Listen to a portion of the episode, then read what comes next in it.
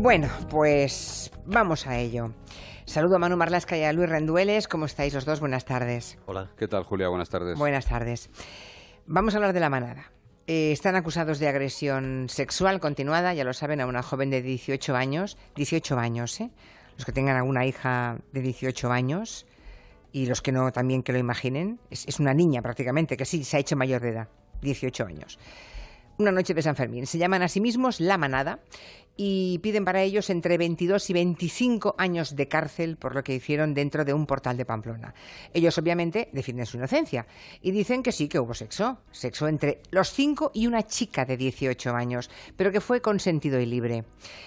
Bien, eso sí, luego admiten que le robaron el teléfono móvil y las tarjetas de memoria del teléfono.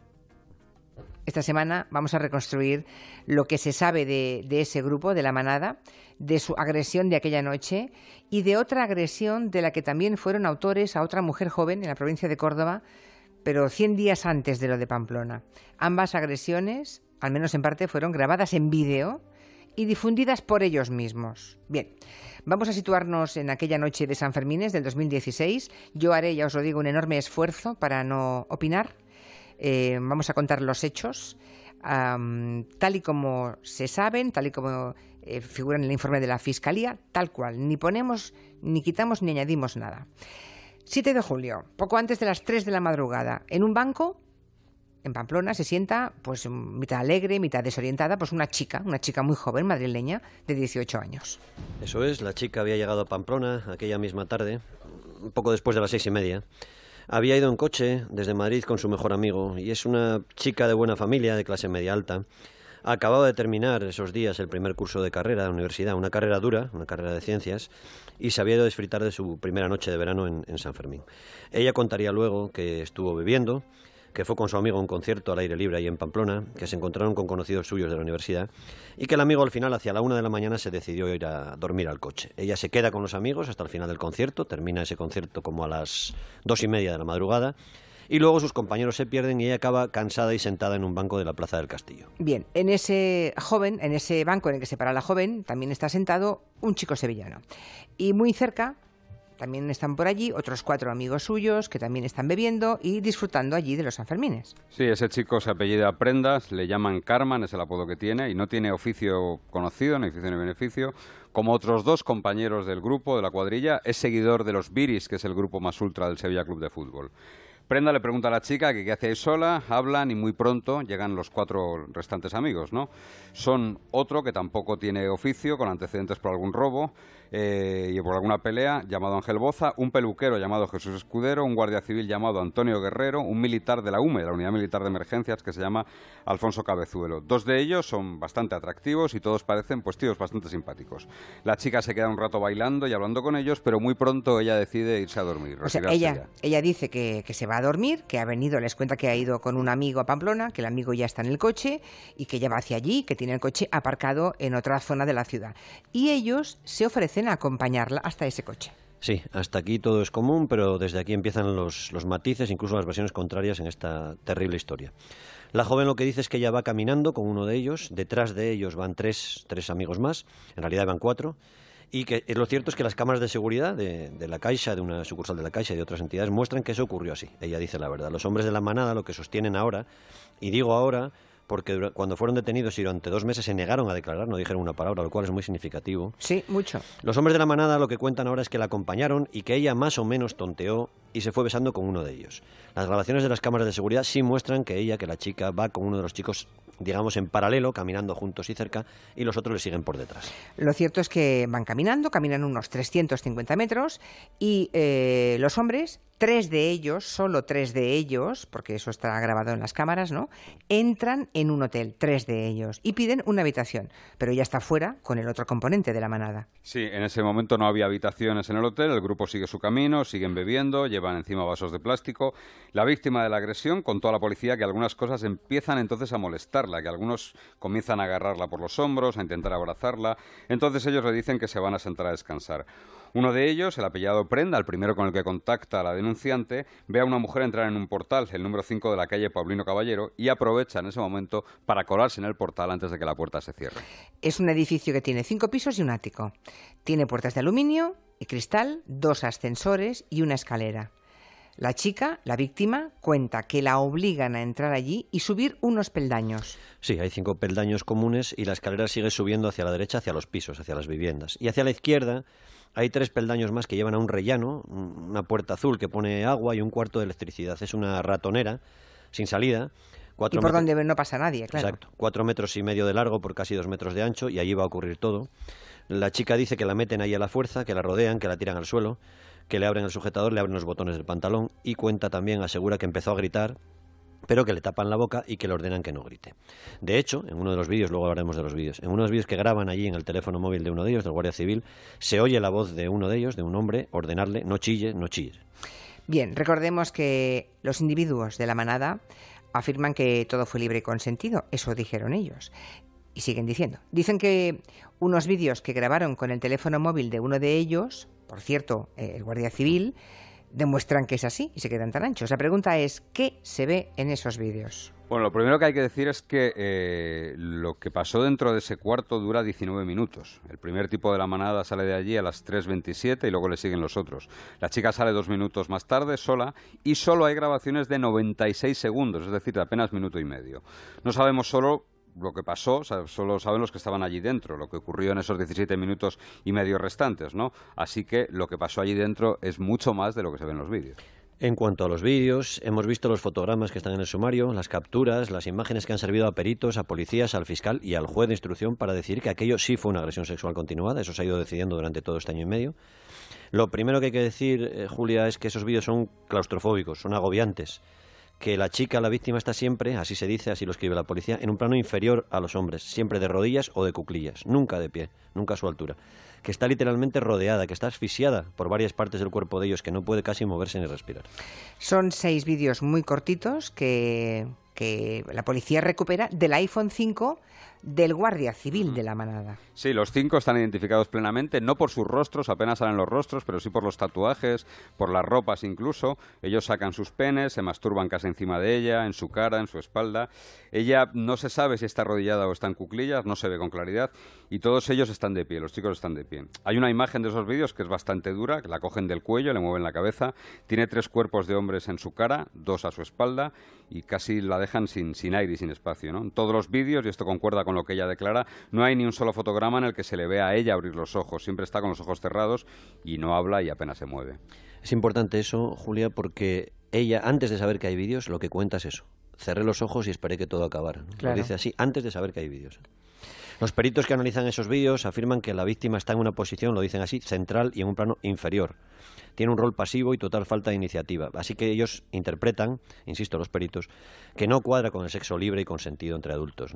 Está, y así lo escriben en el sumario, rodeada por miembros viriles en estado de erección. Claro, ¿qué va a hacer delante de cinco, verdad?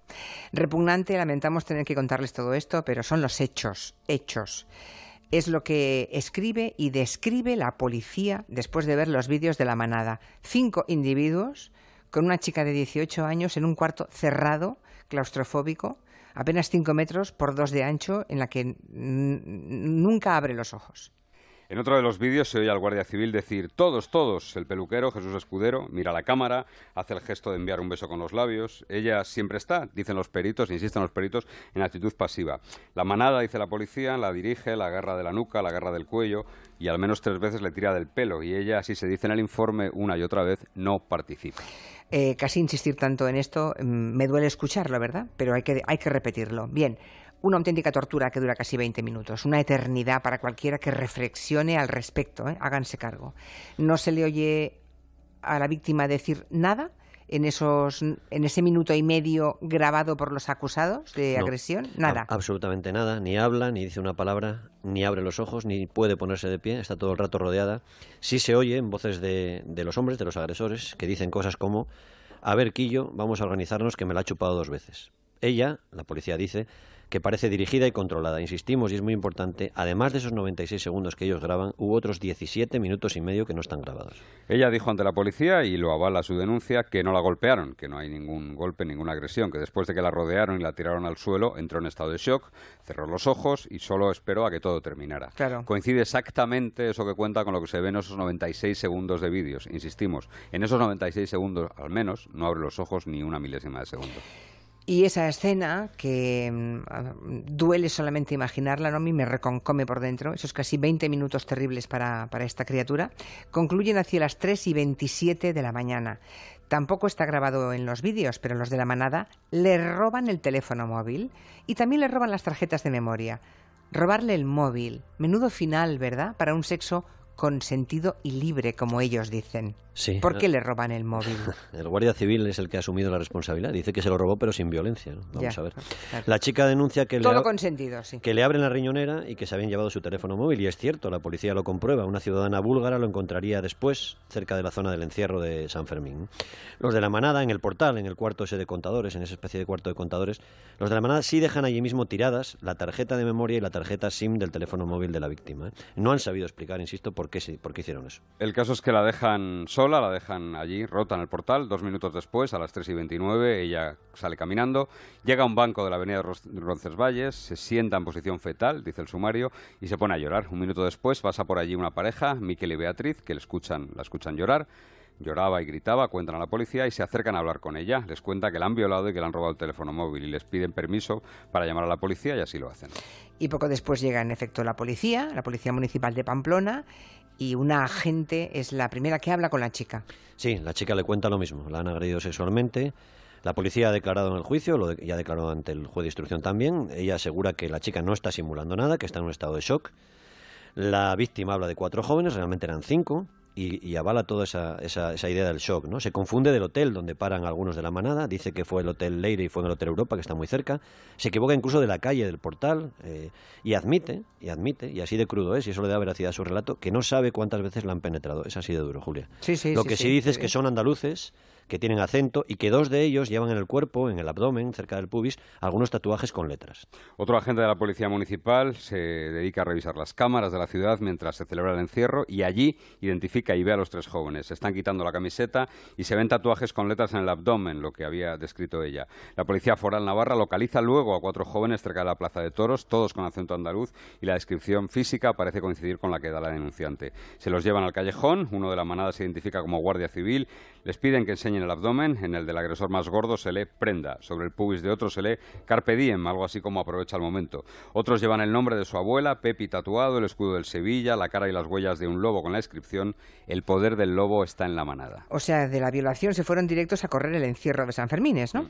Eh, les dicen algo de la chica, la policía imagino que les dice algo de la chica a, a- a los policías que les están interrogando allí, ¿no? Algo sale del tema. Sí, antes del encierro, hacia las 5 menos 10 de la mañana, hora y media después de la agresión, el prenda, eh, uno de ellos, había enviado por WhatsApp este mensaje.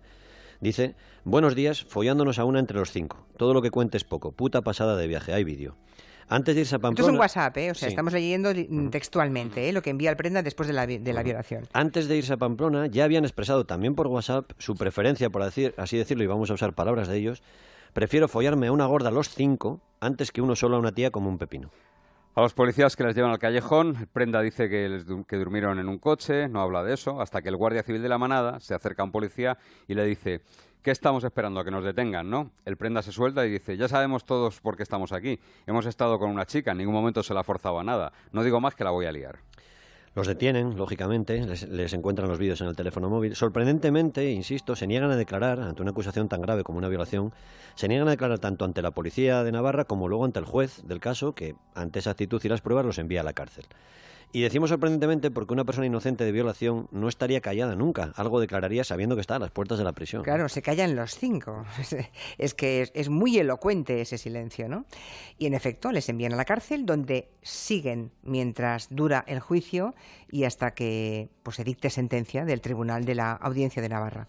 Sí, algunos otros datos importantes avalan la versión de la chica. Hay un informe, por ejemplo, que hacen los médicos forenses en el servicio de urgencias que recoge, bueno, una pequeña incisión, un eritema en, eh, eh, que es compatible con lo que ella cuenta, ¿no? Y sobre todo es muy importante el informe de las psicólogas que la entrevistaron. Eh, hablemos un poco de ese informe que presentan dos psicólogas, eh, dos psicólogas, recordemos que imparciales, ¿no? Eso Porque es. son las que nombra el propio juzgado para ver a la víctima. Sí, ¿eh? que no cobran ni de la defensa ni del... Exacto, las pone el juzgado. Son Bien. la doctora García Astiz y la doctora Muñiz y cuentan en su informe que hicieron en octubre, algunos meses después de la agresión, que la víctima fue una adolescente muy responsable, que maduró pronto por una enfermedad grave que sufrió su madre, que era buena estudiante, que había tenido un noviete entre los 16 y los 17 años, que nunca en la vida ha tenido sexo en grupo ni con desconocidos, y las doctoras certifican, diagnostican que presenta lo que llaman una importante afectación emocional. Eh, creo que la víctima lo cuenta así, eh, literalmente no podía creer lo que me había pasado, me sentía muy sucia, recuerdo mucho el olor de sus colonias. Bueno, imagínense el olor no solamente de las colonias, ¿verdad? De cinco tipos que acaban de violarte en un cuarto.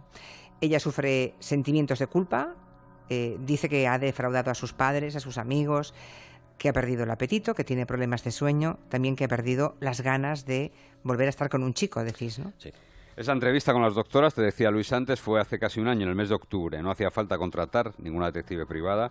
La chica ya cuenta que se fue a pasar unos días a la playa en compañía de la madre de un amigo, que es psicóloga y que le ayudó mucho que luego se marchó con sus padres al pueblo para descansar y que allí trató de hacer una vida normal, de salir con amigos y también, bueno, pues de hacer vida normal en las redes sociales para que no se supiera, para que nunca nadie la identificara como la víctima de la manada de los Sanfermines. ¿no? Los psicólogos dicen que ella sufre estrés postraumático, que su vida se ha roto por el trauma que sufre y que dice la verdad, la creen. Recomiendan que reciba un tratamiento psicológico y apuntan que hasta dos años después de la agresión que ha sufrido probablemente no vamos a saber si le quedarán secuelas de por vida. Las psicólogas dicen que la chica no miente, es otra prueba importantísima, ¿no? Contra los agresores, las psicólogas puestas por el juzgado. Cuando eh, en un delito eh, repugnante como una violación múltiple, en este caso no hay sangre, para entendernos, eh, para decirlo claramente, y los acusados se declaran inocentes, em, ¿cómo se hace para dictaminar eso en psicología? Porque ellos se deben acoger a eso, como, como un clavo ardiendo, claro. Sí, hay una parte de la prueba que se le hace, de la prueba del cuestionario que se le hace a, una víctima que se llama inventario de simulación de síntomas, y se utilizan estos casos controvertidos. Son una serie de preguntas, de indicadores que van dando una puntuación positiva o negativa. Por hacerlo rápido, si, si la víctima, si la denunciante saca más de 16 puntos, no es que mienta, pero sí puede haber alguna sospecha de que por algún motivo no cuenta toda la verdad o que está bloqueada o que es incapaz de repetir lo que ocurrió. No, no tiene que ser mentira, pero los hechos, si lo que se dice si saca más de 16 puntos es que hay que analizar más el caso. En el caso de la joven víctima de, de la manada la puntuación fue solo de 11 puntos. ¿eh? Y así que los psicólogos lo que, lo que confirman es que dice la verdad, que no está simulando y que ellos ya no necesitan ninguna entrevista más, que con la primera entrevista... Tuvieron bastante. Todo es muy elocuente. En fin, habéis hablado de, de una detective privada, ¿verdad? Eh, que fue contratada por los abogados. Este es un tema que ha indignado mucho de tres de los cinco acusados, de tres de estos cinco tipos, ¿no? Y claro, que la defensa lo haga, lo intente, pero es que el juez ha admitido ese informe, que es un informe sobre el comportamiento de la víctima después de la violación, días después de la violación, ¿no? ¿Intenta ese abogado quizá acusarla no sé, de seguir viviendo, por ejemplo, o de qué? Bueno, no, no, no tanto, no, no hace valoraciones. Sí que se habla de que se fue de viaje, que salía por la noche con amigos, cosas que ella, como te decía Luis antes, ya había contado a los psicólogos, y se hace hincapié en una foto que colgó en Instagram donde una joven, no ella, ¿eh? una joven, lleva una camiseta en la que se lee, hagas lo que hagas, no te pongas bragas. Es una frase, al parecer, de la protagonista de un programa del que yo desconocía su existencia hasta ahora, tipo Gandía Shore, Acapulco. Le lleva una amiga, una amiga lleva una, camiseta. Eh, es una persona que no es ella, ¿no? que, lleva una camiseta que dice eso. Es una frase que se ha hecho muy famosa entre los jóvenes consumidores de esos productos de televisión y el tribunal ha admitido el informe. Queremos creer que para que los defensores no puedan alegar después un motivo de indefensión. es, decir, lo que está haciendo la sala es blindarse ante los posibles recursos. Oiga, le, admito esto, ya veré si lo tengo en cuenta o no. Pero si no se lo admito, usted siempre podrá decir que ha de, he, podido provocar alguna indefensión. Bueno, mm, eh, me parece dudoso. Pero en fin, eh, yo he, he escuchado al juez tantas razón decir que es una barbaridad aceptar, aceptar siquiera ese informe, ¿verdad? Por lo que supone de podedumbre moral ya el hecho de, de, investigar a una víctima. Pero bueno, vamos a dejarlo.